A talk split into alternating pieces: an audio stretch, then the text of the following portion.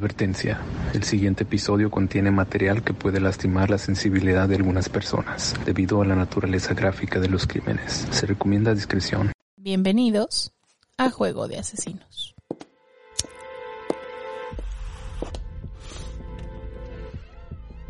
No, no, no, no, don't do it.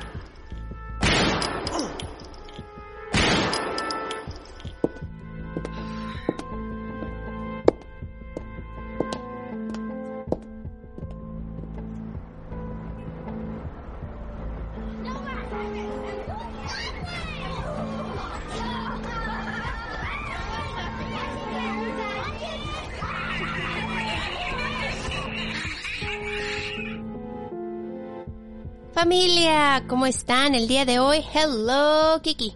Hello. ¿Cómo estás? Yo muy bien, Martita. ¿Cómo estás tú? Bien, bien. Mejo- mejor. Mucho mejor. Ya. La vida es un drama.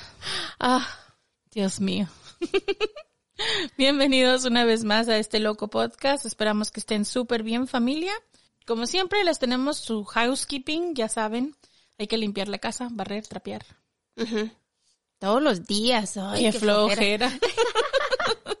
anyway, suscríbanse, like y comentar. Acuérdense que eso nos ayuda muchísimo en el podcast. Así que no se les olvide seguirnos en nuestro social media.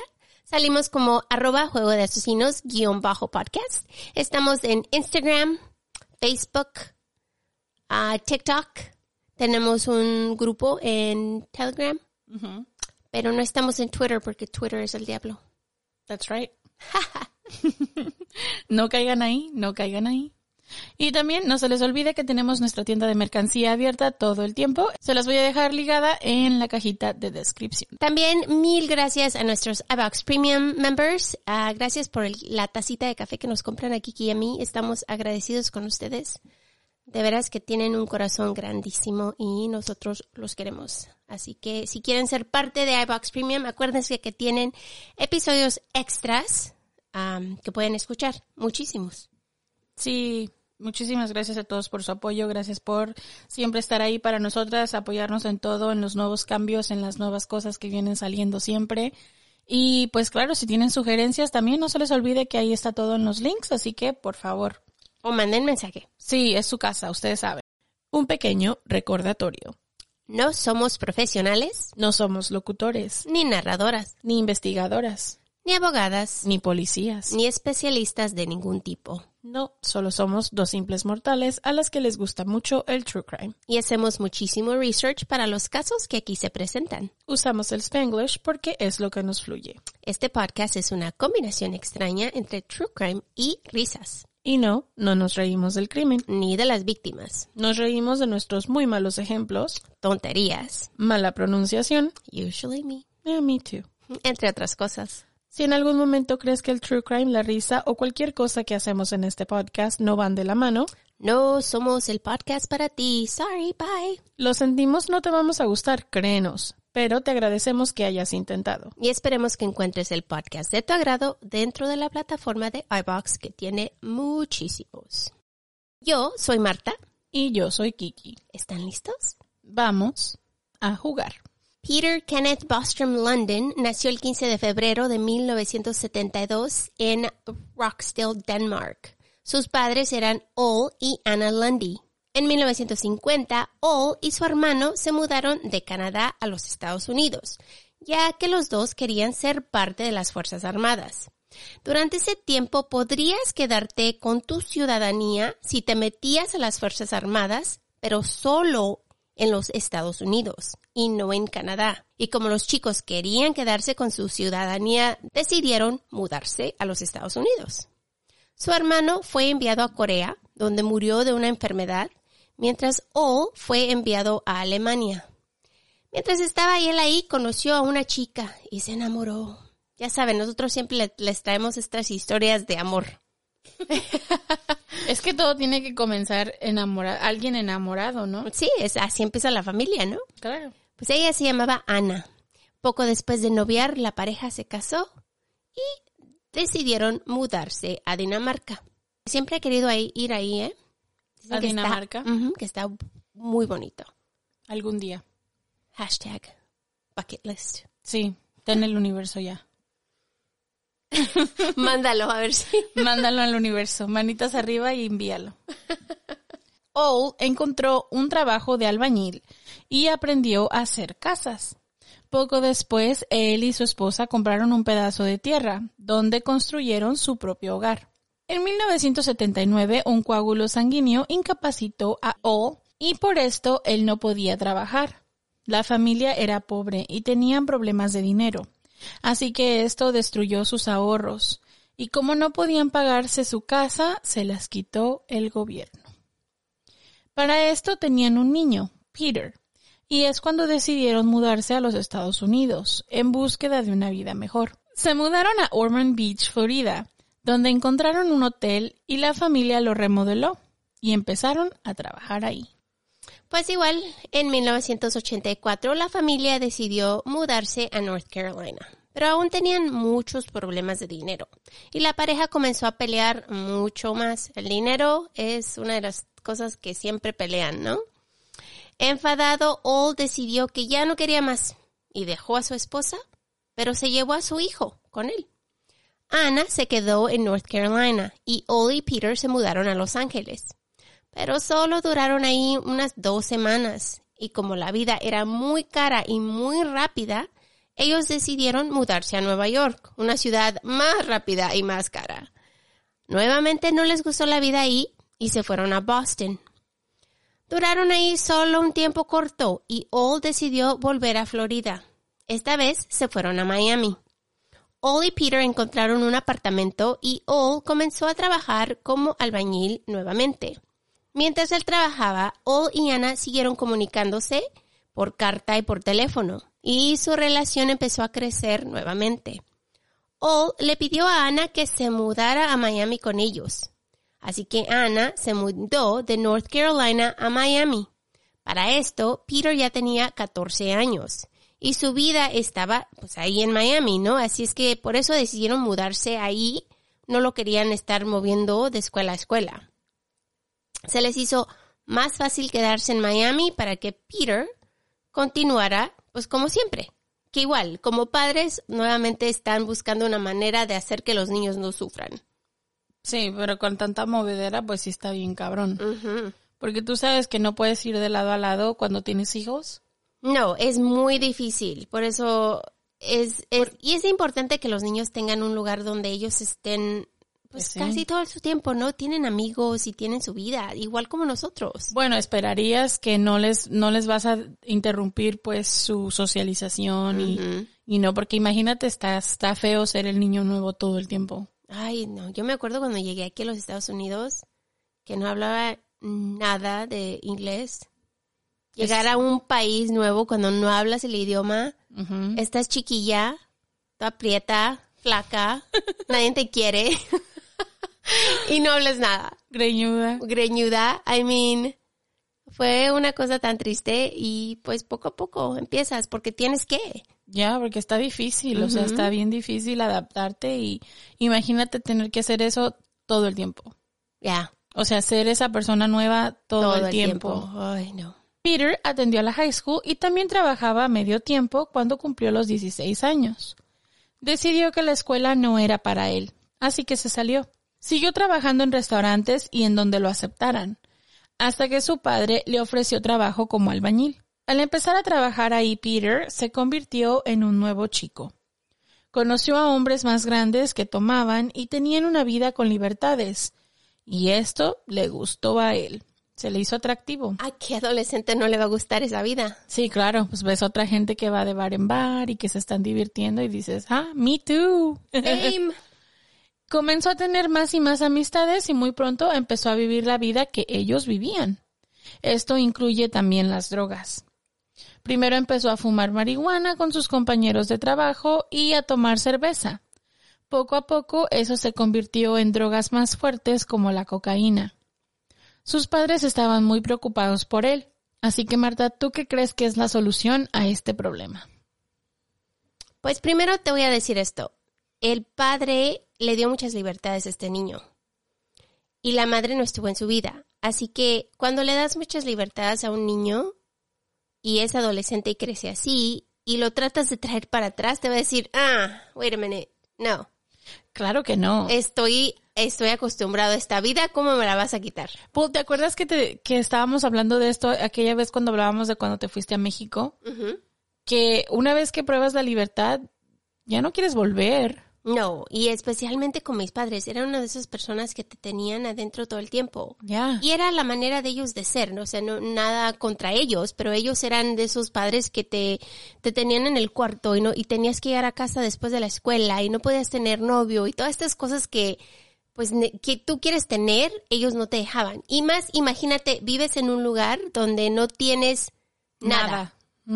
O Yo- sea, vives lejos de la ciudad, no tienes amigos cerca de casa, no y si sales, no es como decir voy a caminar a la casa de la vecina, porque No, no, la casa de la vecina está a una milla. a dos millas, tres millas, hasta, o sea, serían que unos cinco kilómetros.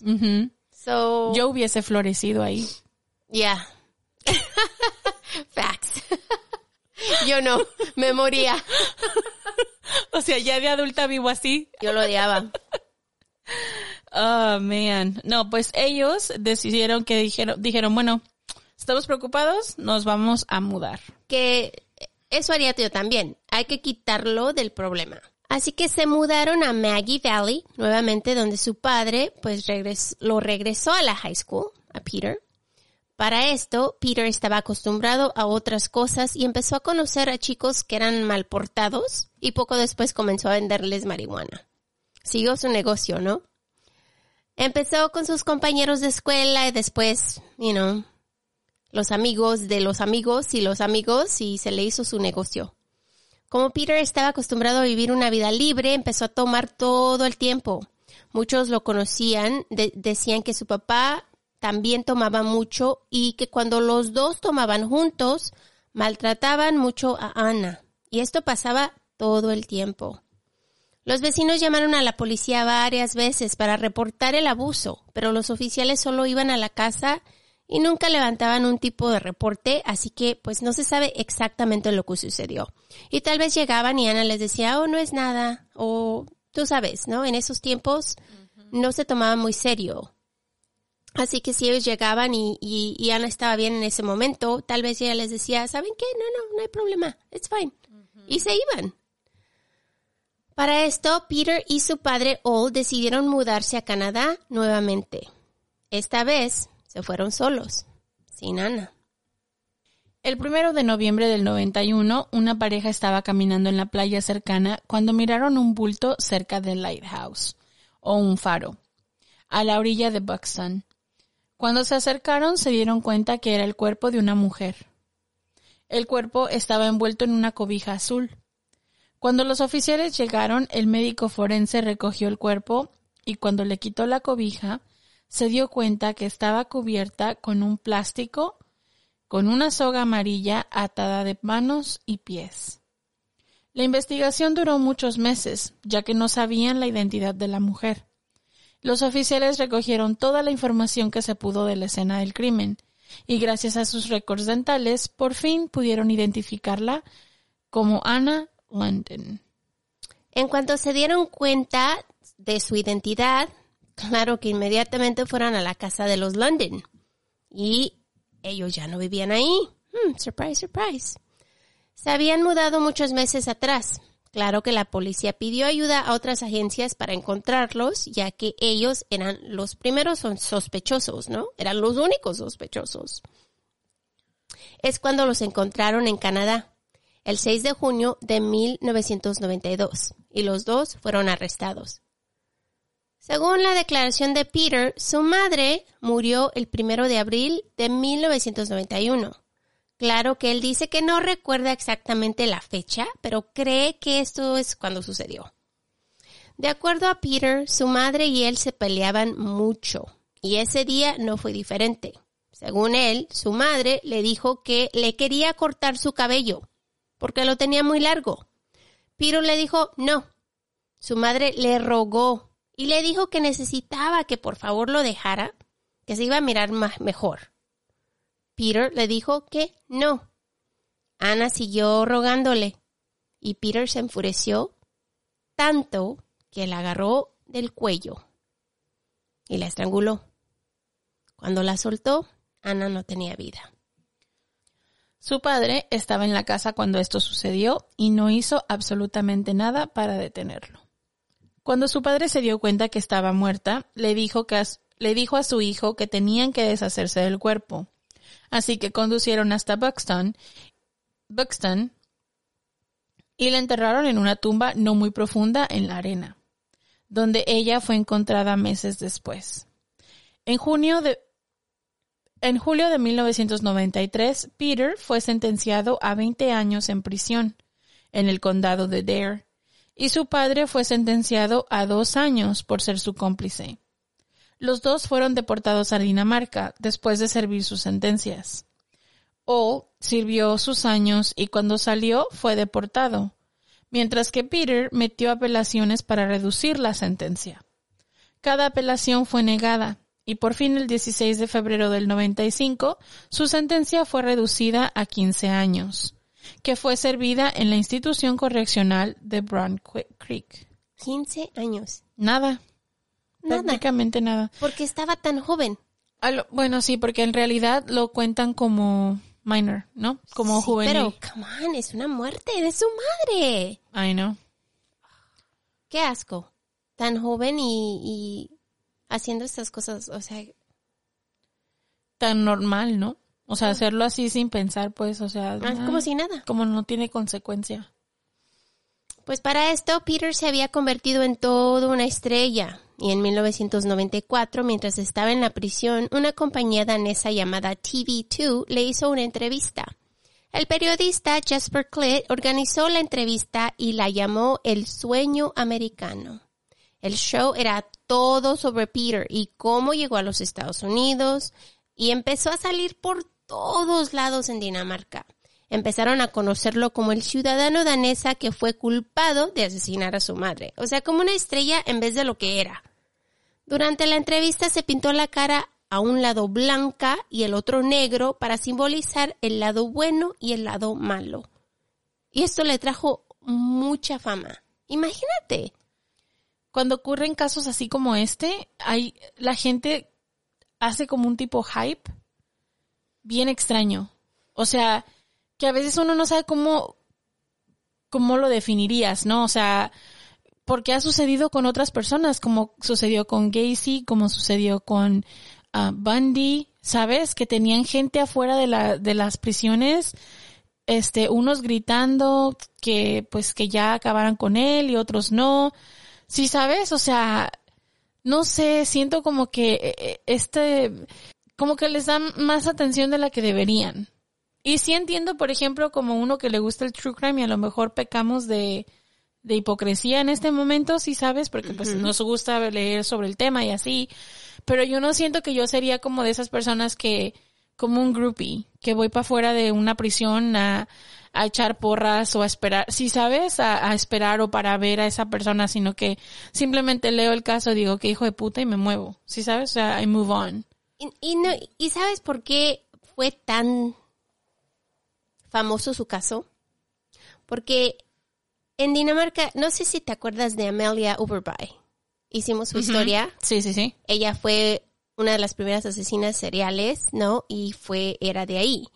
Entonces, haz de cuenta que esa comunidad casi no tienen mucho crimen. O sea, es como aquí nunca As- pasa nada y de repente un caso como este. Así que cuando eso sucedió y él cometió tantos crímenes, se hizo el- el asesino en serie y todos como decir, wow, algo está pasando aquí y todos le pusieron la atención negativa que no deberían de haber puesto, pero igual es chisme, tú Sí, sabes. sí, pues llama la atención. Es que sí, sí, es como de esos pueblos que dicen, aquí no pasa nada y de repente, pum, pues dices, no. Ujú. O sea, el chisme está grande. Aunque no ocurrió ahí, de todos modos, ellos son de ahí. Sí, claro. Después de ver esta entrevista, un renombrado psiquiatra sueco, el profesor Stan Lavender, otorgó a Landin 39 puntos de 40 posibles en la lista de verificación de psicopatía. El documental fue transmitido por TV2 el 14 de diciembre del 94. Después de la emisión de American Dream, muchas mujeres danesas se pusieron en contacto con este hombre. En 1996 se casó con una de ellas, una mujer llamada Tina. no puedo entender esto. No puedo. O sea, ¿cómo? Pero ya habíamos hablado de esto. Hay mujeres que tienen y padecen de hibristofilia y les gusta esas, les gusta hacer. Sí sé que las hay, pero no les entiendo.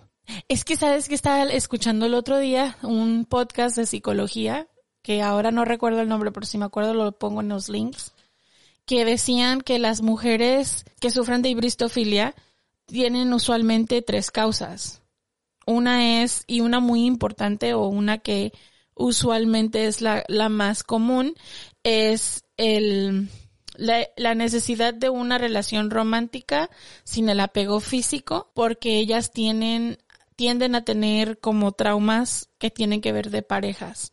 So, por ejemplo, mujeres que tienen como que tuvieron familias familias violentas o tuvieron relaciones violentas quieren tener un romance con alguien pero no lo quieren cerca y al estar encerrado te proporciona ese romance. Esa seguridad. Ajá te proporciona el romance el cariño pero es una persona peligrosa que es algo a lo que estás acostumbrada pero no tienes que tener contacto con esa persona bueno contacto eso haces todo el tiempo esa, o sea, no contacto físico, pues, o sea, puedes hacer contacto de escribirse cartas y decirse cosas lindas, pero hasta ahí, pues, tienes ese límite, ¿no? De ya no me va, no me va a hacer nada porque, pues, está Pero dentro nunca de prisión. piensan en que van a salir, porque hay, hay personas que salen.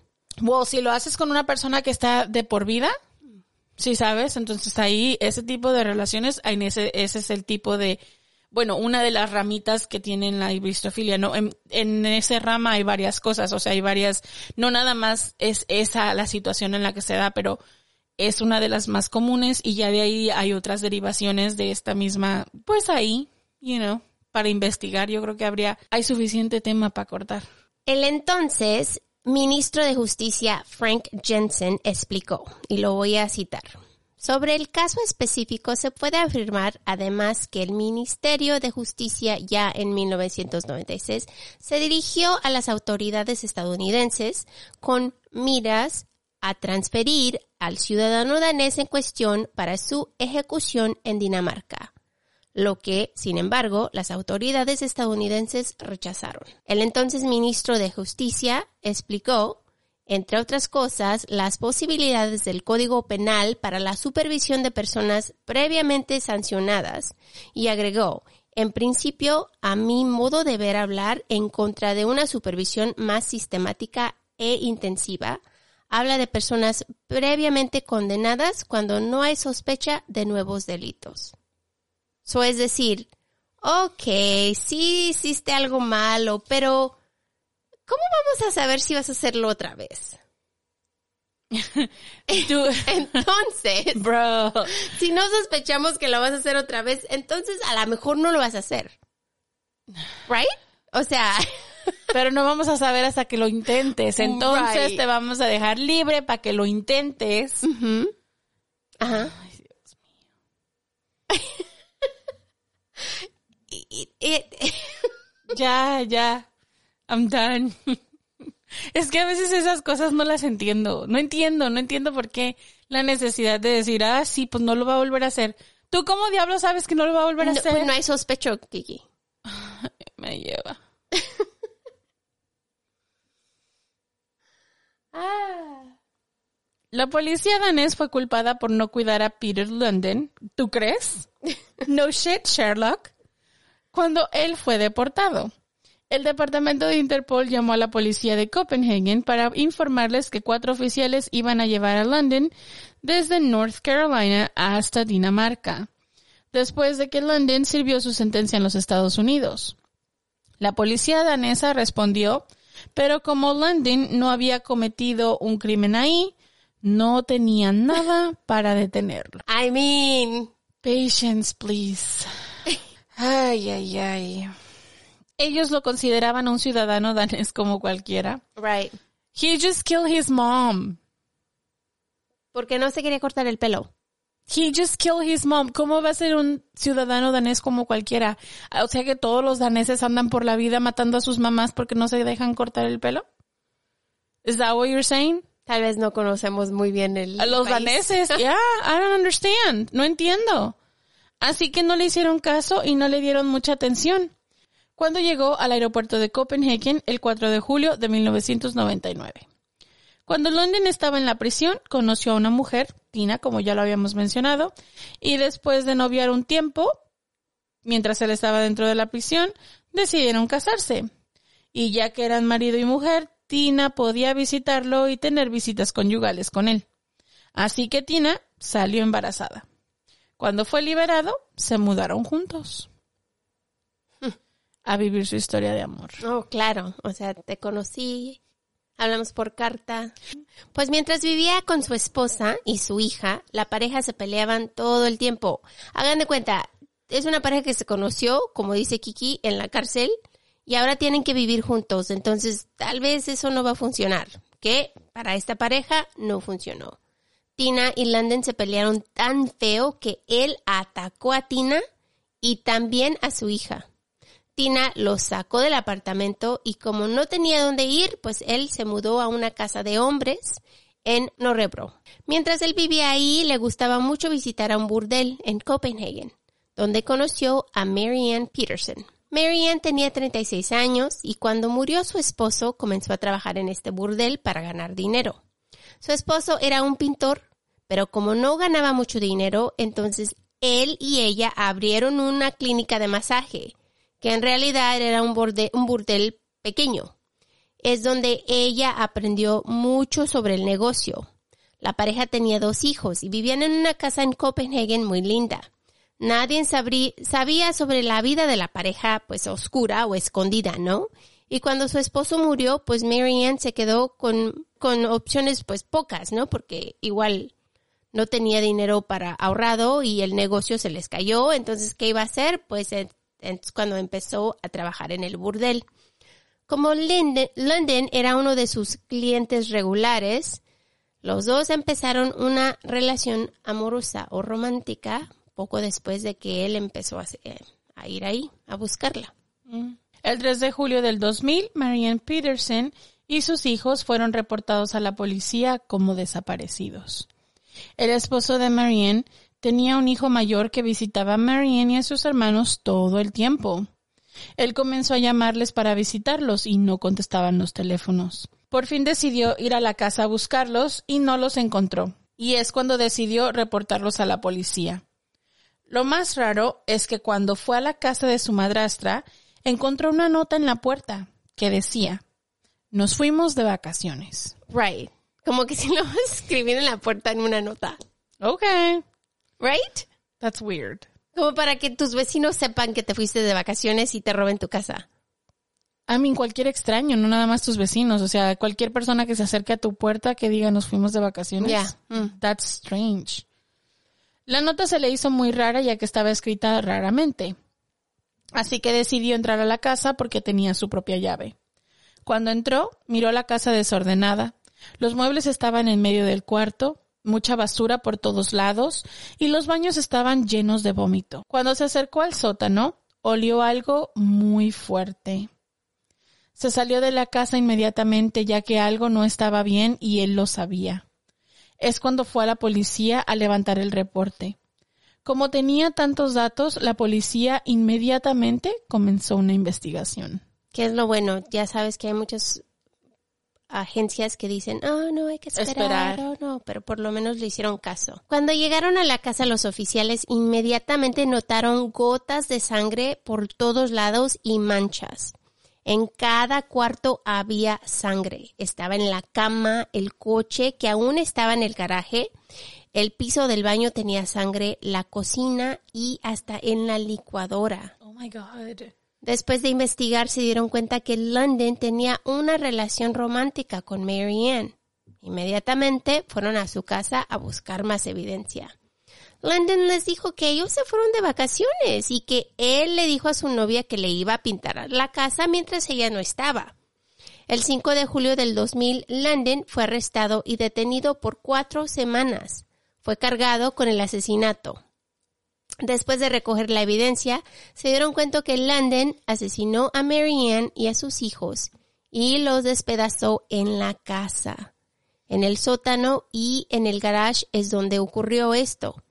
El primero fue en el sótano y los otros dos fueron en el garage. Al lado de la casa, en una casa de herramientas, esas pequeñitas, encontraron un congelador que había sido recientemente limpiado, pero había mucha evidencia de sangre dentro de él. Oh my God.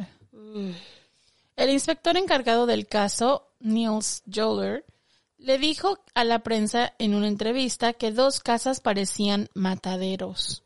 Aunque London trató de limpiar la evidencia, encontraron carne humana por toda la casa. Y hasta encontraron un moledor que usó para moler la carne. También encontraron marcas de hacha en el piso, ya que la usó para despedazar los cuerpos. Mientras estaba en la cárcel, London fue atacado por muchos de los encarcelados. Le pegaron con una pipa de hierro y le quebraron la nariz. Para esto los medios estaban investigando a London por dentro y por fuera. Y es ahí cuando se dieron cuenta que había asesinado a su madre en los Estados Unidos y que la policía local no le había puesto mucha atención. Querían ver, ¿verdad? A ver si lo Ya. volvía a hacer. A ver si lo volví a hacer. Ok. Look at this. Y esto Exhibit es brutal. Brutal. Tres personas. Brutal. Porque todavía asesinó a su madre de una forma horrible. Y luego esto se vuelve muchísimo más sangriento la segunda vez. ¿Sí sabes? El escalamiento está cabrón. O sea, se, se fue de estrangulamiento a, Despedazar a personas. despedazar personas. Es horrible. El ministro del pueblo, Frank Jensen, fue culpado por los asesinatos y es cuando comenzaron a hacerle preguntas. Los demócratas querían respuestas y le preguntaron, ¿explicará el ministro el caso de Peter London? Incluido porque el hombre no fue supervisado por la policía después de llegar a Dinamarca. ¿Y qué iniciativas tomará el ministro para evitar una situación similar en el futuro? You don't let them go. No los dejas ir cuando te dicen que les pongas atención. You take care of them. Es que qué otra, qué otra, en realidad digo, ¿dónde metes la cabeza? ¿Sí sabes? No puedes esconderte y decir, ay, no, pues no, no soy responsable de nada. Ni siquiera te encargaste de que tuviera prisión en tu, en tu país. Y piensas que no va Por a ser lo otra menos, cosa. por lo menos meterlo a servir una sentencia corta. O llévalo, llévalo a que le hagan un, un examen psicológico, una evaluación psicológica. Estamos hablando de los noventas, dos mil. ¿Sí sabes? O sea, mínimo si tú dices, bueno, a lo mejor no lo vuelve a hacer. Bueno, llévalo a que le hagan una evaluación psicológica a ver si es cierto que está bien. Y que quizás no lo va a volver a hacer.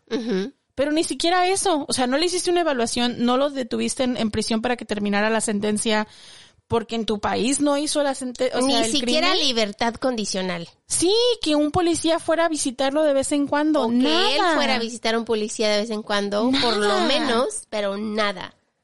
Es que cómo iban a sospechar que iba a hacer algo, Kiki. Come on. Because he killed his mom. Asesinó a su madre. ¿En qué, o sea, en qué cabeza cabe que si una persona ya asesinó a alguien, no lo va a volver a hacer? Mientras tanto, los investigadores seguían colectando evidencia. En su interrogación, London les dijo a los oficiales que él escuchó gritos en el sótano. Dijo que la noche del 16 o del 17, que no se acuerda, ¿no? Come on. De junio del 2000, escuchó gritos y que bajó al sótano, donde encontró a Mary Ann con un cuchillo en la mano. Y los niños estaban muertos en el piso dijo que Marianne estaba bien drogada y que pues no sabía lo que estaba haciendo y que después de asesinar a los niños trató de atacarlo y él dijo que en defensa propia le pegó. Pero que él no le pegó muy fuerte, solo le pegó despacito, pero ella se desmayó. Y después de eso no se levantó porque estaba muerta. Mm. Sorry, no. mm, Él dijo que por su pasado sabía que él no podía llamar a la policía. Pues no le iban a creer. Y es cuando decidió despedazar a los cuerpos y deshacerse de la evidencia. De acuerdo a, a sus cuentas bancarias y CCTV, las cámaras que hay mucho por todos lados, en, de veras de- teníamos, deberíamos de tenerlas aquí, porque ¿cuántos casos no han sacado respuestas gracias a estas cámaras? Sí, que tienen muchísimas cámaras en todas las calles. ¿no? Ya. Pues el 9 de junio del 2000, Landon fue de compras en a Metro en Glostrop, donde compró una hacha, guantes de plástico, bolsas de basura y líquidos de limpieza. Después de esto es cuando se cree que él despedazó los cuerpos. Sí, lo vieron con la evidencia en las manos. Ujú. Landon metió los cuerpos en bolsas de plástico y después los puso en bolsas afuera de la casa, en la calle, donde fue recogida por la ciudad y llevado a tirar. Y sabes qué, esto se me hace tan raro que los ponen, o sea, aquí te levantan, lo pones afuera y te levantan la basura, ¿no? O sea, pero ¿cómo vas a poner así? ¿No tendrían sangre? O, o sea, ¿nadie puso atención? A lo mejor le puso doble bolsa I don't know. o algo así y nada más. A lo mejor así doble bolsa y, y por ejemplo, si es como aquí que nada más el carro levanta, pues no te das cuenta hasta que lo vas a dompear, ¿no? En ese tiempo, la basura que era recogida era quemada. Hmm. He knew that. Él sabía. Él sabía que eso iba a pasar. Así que esto lo hizo con las partes más grandes de los cuerpos. Las más pequeñas las metió a contenedores pequeños y las dejó en todos lados alrededor de New Zealand. Se investigaron unas 10.000 toneladas de escoria y así es como en un vertedero de residuos de Holmstrap, cerca de Nasbed, y con la ayuda de la Agencia Danesa de Gestión de Emergencias, se registró todo Bolden. Los cuerpos de Marianne Per- Peterson y sus dos hijos nunca se han recuperado. ¿Y cómo? Si los quemaron. Ya, y luego aparte de lo demás lo esparció por todos lados. O sea, jamás vas a encontrarlos porque se encargó de que las piezas grandes las quemaran y se encargó de que las piezas pequeñas estuvieran por toda la ciudad. Imagínate qué tan eh, caliente pues tiene que ser este fuego, porque me imagino que lo tienen todo el tiempo corriendo. Claro, basura- además estás incinerando la basura. Me imagino que tiene que ser bastante fuerte porque para deshacerte de todo, pues, ¿sí sabes? O sea, qué perfecto Sí. manera de deshacerte de algo. Él simplemente fue muy meticuloso al, al hacer el crimen. Sa- Sabía O lo sea, que iba no, a pasar. no de limpiarlo y hacerlo en la casa, No, pero no, no, de pero de, deshacerse. de cómo deshacerse de ella. O sea, si te- vamos a ponernos, como dijeran por ahí, las ideas que no deberíamos de pensar. Si él hubiera limpiado bien todo, si no hubiera habido sangre de nada ni nada de eso, nunca lo hubieran cachado. No, ¿cómo? No tienen cuerpo. No hay nada. No body, no crime. La única razón es porque fue Messi cuando dejó todo en la casa. Sí, y la única razón es porque pudieron encontrar pedazos de carne que fue Dentro de la casa, como ellos. Pero si no hubieran tenido eso, no hubieran tenido nada, Nada. de evidencia. Nada. Entonces, Ujú. Fue, eh, eso fue más premeditado que, que nada. ujú. Lo pensó y lo planeó. Y supo cómo iba a ser al final de. Porque muchos asesinos asesinan, pero no saben qué van a hacer después de. no, es que él lo pensó al saber Oh, que sí. quemaban la basura y me imagino que lo ha de haber hecho el día que se recogía la basura. Claro, para que lo subieran y se quemara. Sí, tuvo que ser así. ¿Y cómo van a encontrar evidencia después de que es quemado? El 10 de octubre del 2000 confesó haberlos asesinado. Explicó que Marianne y él se pelearon porque ella había hablado dulcemente por teléfono con otro hombre. Posteriormente todos se levantaron a pelear en la recámara de matrimonio de ella y ahí es donde él les partió el cuello a los tres con sus propias manos. O sea, más que nada los estranguló como a su madre. Era su emo. Después de los asesinatos, colocó los cuerpos en los congeladores de la casa. Sin embargo, esta historia no fue del todo corroborada por la evidencia, ya que se determinó pues razonablemente que uno de los niños había muerto en el sótano. Y los investigadores encontraron poca evidencia probable que él le hubiera roto el cuello de la forma en que él según afirmó. Entonces, pues igual encontraron evidencia, pero no encontraron la evidencia que decía exactamente como él les dijo que había pasado la Claro. cosa. Es que la evidencia física usualmente habla por ti. ¿Sabes? Si, si lo que tú estás diciendo no tiene sentido, la evidencia lo va a mostrar. De que los estranguló, tal vez sí, porque era su emo. Claro, pero si te pones a pensar un poco es como tipo, ¿cómo le hizo para los tres? Sí, sabes. Entonces tenía que ser algo diferente. O corretear a alguno de ellos o, o algo así. Me imagino yo. Alguien, al- uno de ellos, el que hizo en el sótano, a lo mejor trató de huir. Y lo cachó hasta el final, ¿sabes? Y sabes que no se sabe mucho de los niños de Marianne, no hay mucha información sobre ellos.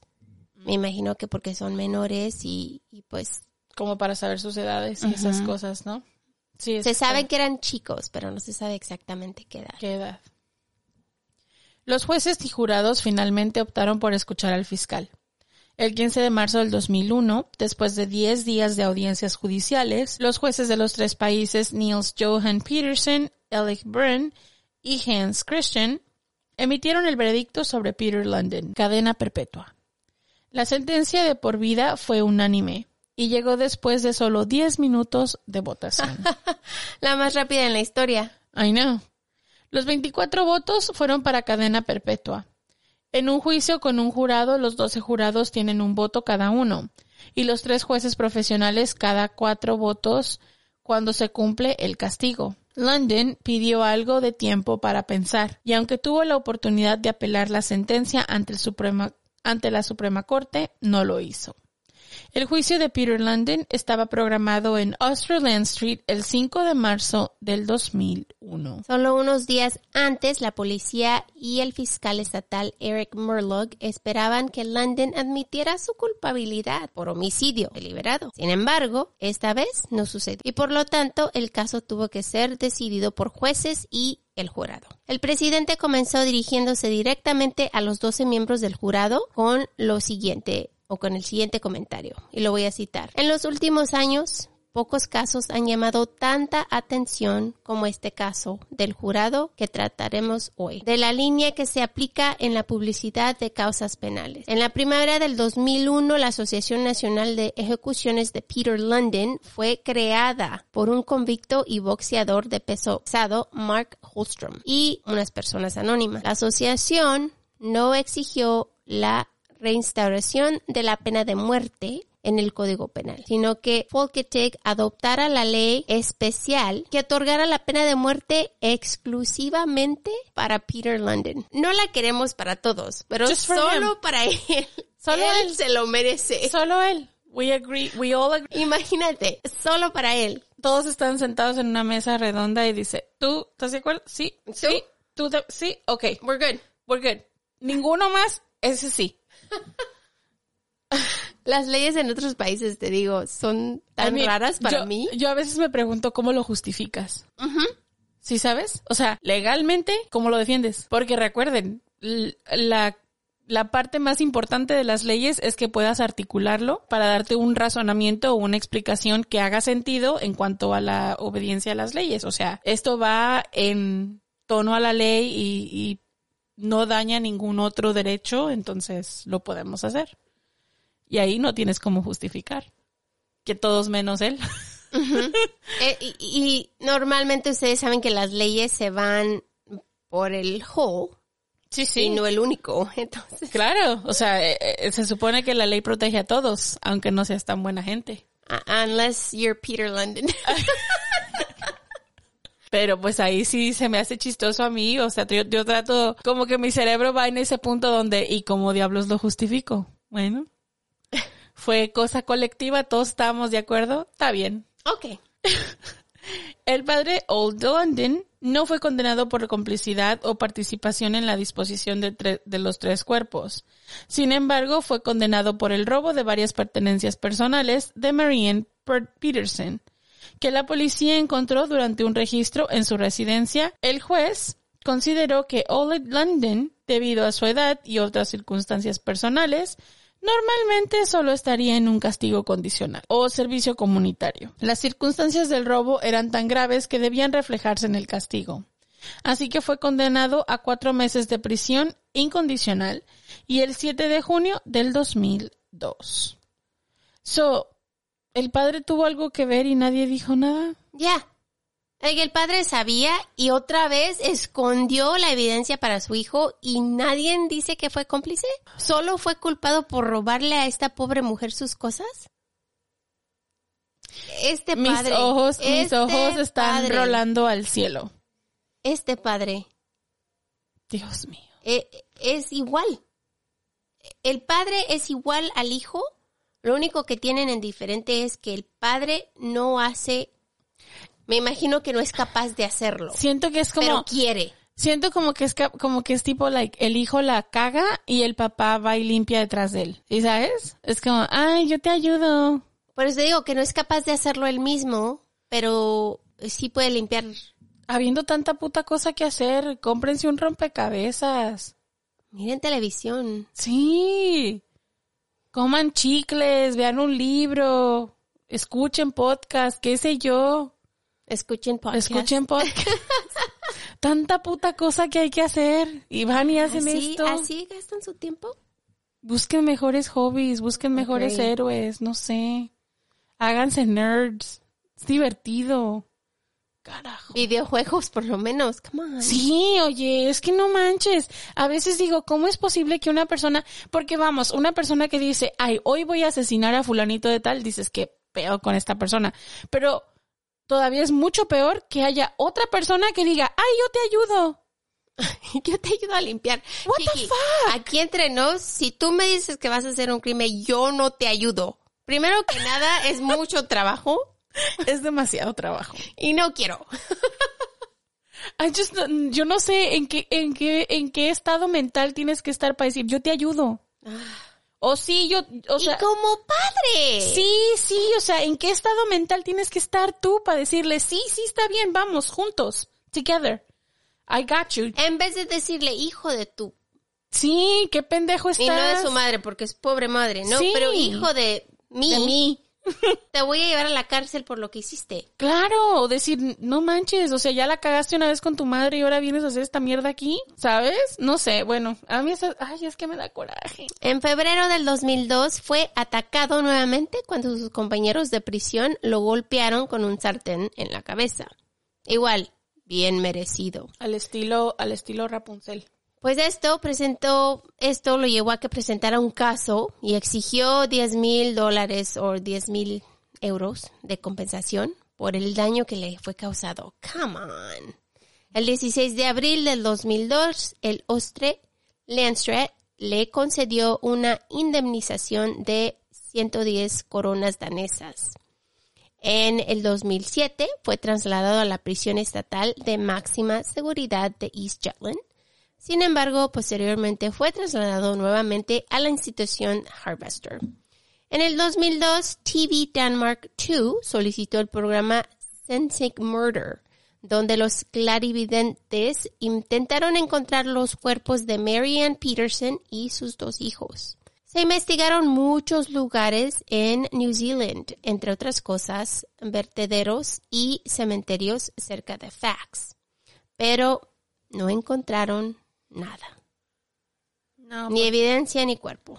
obviamente no, o sea, Y no los van a encontrar. no, no, no, es que lo hizo de una forma muy meticulosa, o sea, supo lo que estaba haciendo, supo lo que estaba haciendo y, y, y lo hizo de tal manera que no iba a haber rastro. Y, y, y si te pones a pensar, si era carne, por ejemplo, que era pedazos de carne que le cortó y, lo, y los molió, así que carne molida. Si dejó esta carne molida por todos lados, para ahorita, o sea, para unos, un- unos días, Sí, sí. se hubiera... Comienza descomposición des- y ya, y y ya, ya, no o sea, se nada. desaparece, vuelve a la tierra. Es que si no tienes los huesos, realmente no tienes nada. Además, él se encargó de que las partes grandes se fueran en estas bolsas de basura que fueron calcinadas al final del día. Entonces no hay nada. No hay No hay nada. Aunque quisieras, no hay nada. Lo bueno es que encontraron evidencia suficiente para... En la casa. en la casa. O de otra manera no hubiera, no hubieran podido hacer ¿No? nada. London aparentemente creía que había pena de muerte en Dinamarca en ese momento, explicando esto en una cinta de cassette en la prisión, que Extra Bad Blood Dead tomó posesión en el 2008. Debido a esta creencia, también pensó que no podía ser condenado por asesinato si se deshizo de los cuerpos. Bam. Él sabía. El 28 de septiembre del 2008, London encontró un nuevo amor. Marianne Paulson. Después de días decidieron casarse. Once días después de su matrimonio, Marianne se divorció de él. Dijo que él tenía otra mujer como amante y le mintió a ella. ¿Cómo? Ok, que mató a su mamá, que le mató a su No. otro- a otra esposa. Déjate digo. ¿Cómo tú vas a creer que eres la única, Kiki? Estás en prisión. Encuentras a este hombre. ¿Cómo tú vas a saber que eres la única? Claro que no, chica. Siempre hay más. A mí, a mí esto no me causa conflicto. A mí lo que me causa conflicto es que sabiendo que mató a su mamá, que mató a una mujer. Hay que hablar del problema que estamos en la mano, que tenemos en la mano. Kiki. Despedazó niños. Y a ti lo que te preocupa es que tenga otra mujer. Kiki.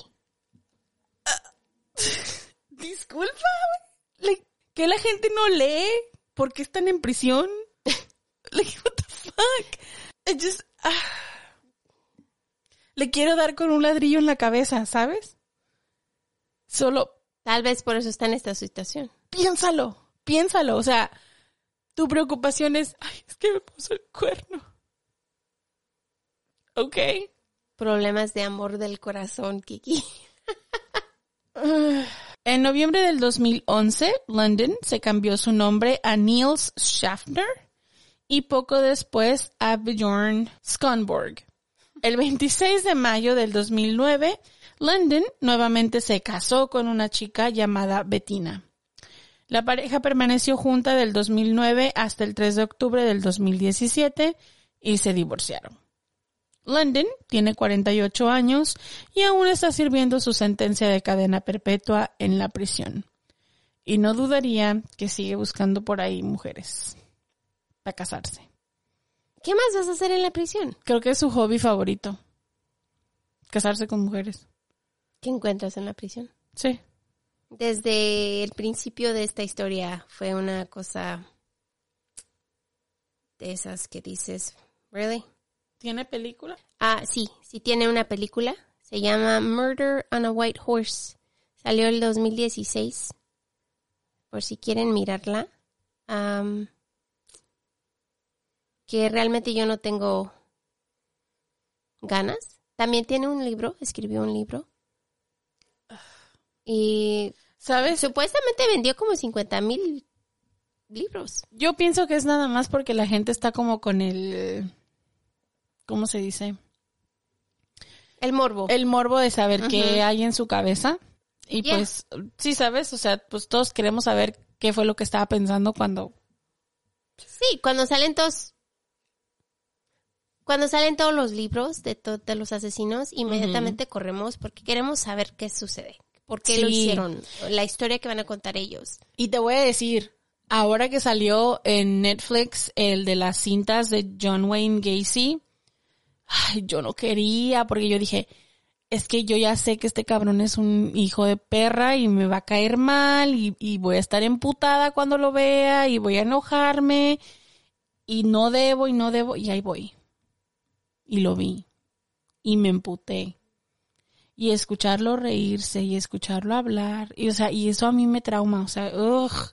Es que le agarras un odio de verdad grande. Es lo peor, ver eso. Sí. Que les vale nada. Nada. Y tú dices, todos estos muchachitos y, y tú con tus cosas y él risa y risa como si fuera un pendejo y... Como si estuviera contando una historia que realmente tiene algo de...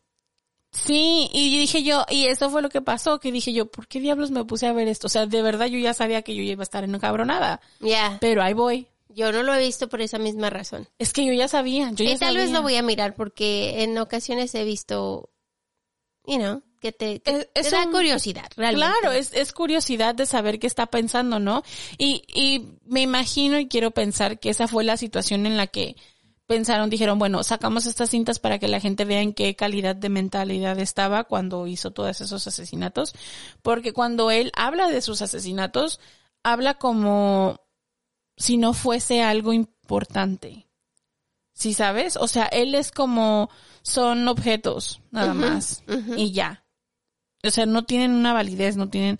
Entonces dices, bueno, la quizás eso ayuda como en cuanto a perfilación y, y a ver en qué calidad de cabeza estaba para decir, oh, por eso hizo los asesinatos. Pero de que era un hijo de puta, era un hijo de puta. Eso. O sea, ya. Pero todos queremos saber qué, ¿Qué hay en la sus cabeza. mentes? Sí, A pesar de todo. sí.